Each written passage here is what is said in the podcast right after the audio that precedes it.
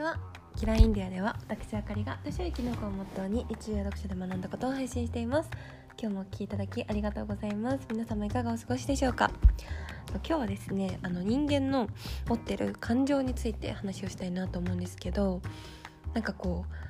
他の動物は持ってないものじゃないですか。うん。ですごいこれが厄介なもので。ねあの感情があるから嬉しかったり悲しかったり苦しかったり怒ったりいろいろなことがあると思うんですよ。でこう人間関係をより複雑にするしより幸せにもするしまあ最大であり最なんだろうな 最も複雑なものかなと思うんですけどあのどこから作られるかというと脳内の扁桃体っていうところから生まれるって言われてるんですよね。でその扁桃体が外の環境からの刺激を受け取ってそれが自分にとってあの危険なのか安全なのか何かいいことがありそうなのかそうではないのかっていうのを意味付けをして危険なら不快だし安全なら快だしっていう感情を引き起こすらしいんですよ。でその外的な刺激だけじゃなくて自分の体内の状況からも状況を得てあの情報をこうもらって感情を生み出すので超話題2のあの脳とかやっぱりこう健康的なメンタルのためには健康的な体が必要だから運動とか正しいあの食事生活睡眠生活大事ですよねって言われるんですけど、うん、でこう基本的な感情ってあの6つって言われていて怒り恐怖驚き悲しみ幸福あと忠誠の6個って言われてるらしいんですね。であの快不快がそれぞれまああるんですけどあの悲しみとか怒りとかネガティブな感情って発散することでストレス物質やっぱりこうストレス物質が出るんですよね。出るからあのちゃんと発散してあげるとあのストレス物質が出ていくので例えば悲しい時とか怒った時に涙を流すとあのその涙の中ってストレス物質が含まれてるらしいんですよ。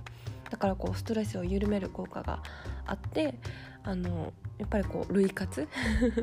で結構大事なのかなって思うんですけどあの反対でこう不快の感情って溜まっていってしまうんですね人間の中に。発散しないとこう蓄積されていって人間を蝕んでしまうのでそうやって泣いたりとかあの出していくことが大事なんですけど反対に幸福の感情ってあのドーパミンっていう、まあ、生理活性物質っていうのから出てくるって言われてるんですけどなんかあのドーパミンが一番出てくる瞬間ってどんな時だと思いますでしょうか、うん、それはですね何か嬉しいことが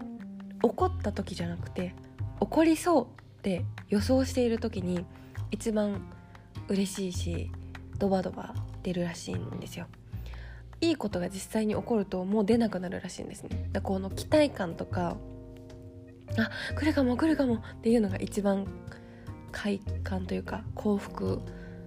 の感情が大きいって言われていて、まあ、それをこう利用するのが、まあ、ギャンブルだったりとか、まあ、中毒性があるものだったりするんですけどね。はいあのいいことがやってきそうって思った時に一番嬉しい物質が幸福物質が出てくるんですけどその幸福感っていうのはほっとくとどんどんどんどんこのネガティブ感情と対照的で減っていっちゃうらしいんですよ。だからあの幸せってなれるって言うじゃないですか。例えばこう年収があの最初200万だったのが300万になって500万になって1000万になってみたいな。それ以上になると幸福度は上がらないとか言いますけど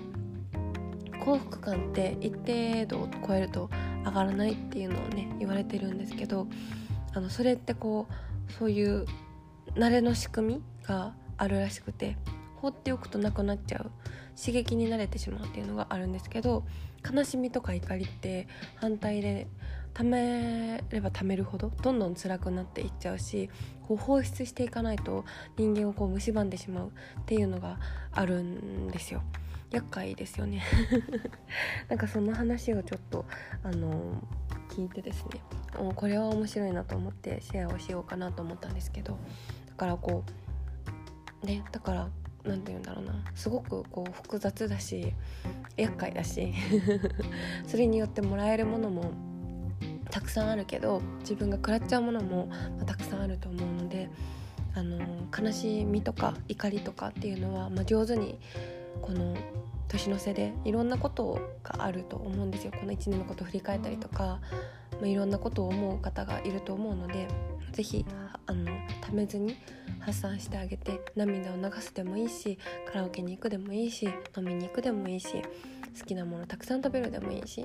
うん、ちょっと自分を甘やかしてあげてほしいなと思います。すごいもっとなんか自分を甘やかしてあげて甘くていいんだよってはい。